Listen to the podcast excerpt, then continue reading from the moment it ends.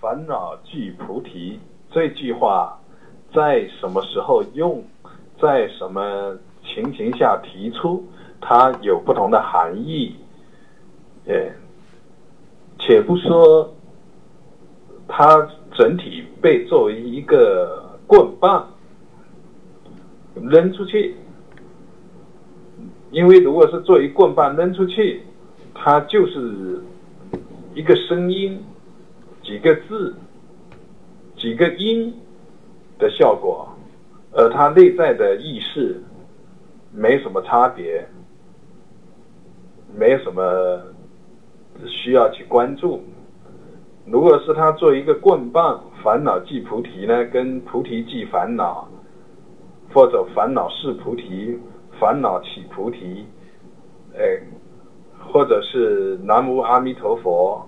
呃，任何的一个音，跟任何的一个音都没有差别，因为它整体就是一个音声，就是在特定时间点的一个音声。哎，这是一个棍棒，做一个棒喝的含义。如果是作为经教上的讲解，作为拆解，作为它字面的意思的讲解，那我们要知道。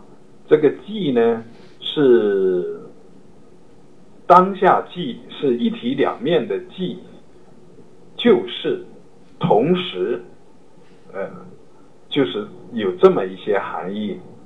烦恼的本身呢，是因为黯然生机的妙用，而有执着了，它就成烦恼。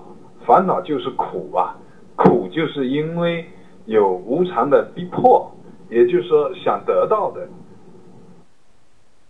想得到的还没得到，得到的怕失去，哎，而且一切刹那在变化，就这种无常世俗的变化造成的一种感受，这种感受呢，是由于无名执而有了这种苦。苦受究竟是只要有无名的执着，它就是苦，所以就叫烦恼。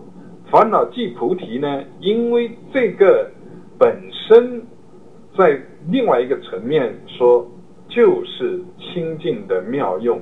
所谓的清净，是指它不没有夹杂，只要你能够不夹杂，你就能体会到这个清净。说它是清净，其实是提醒。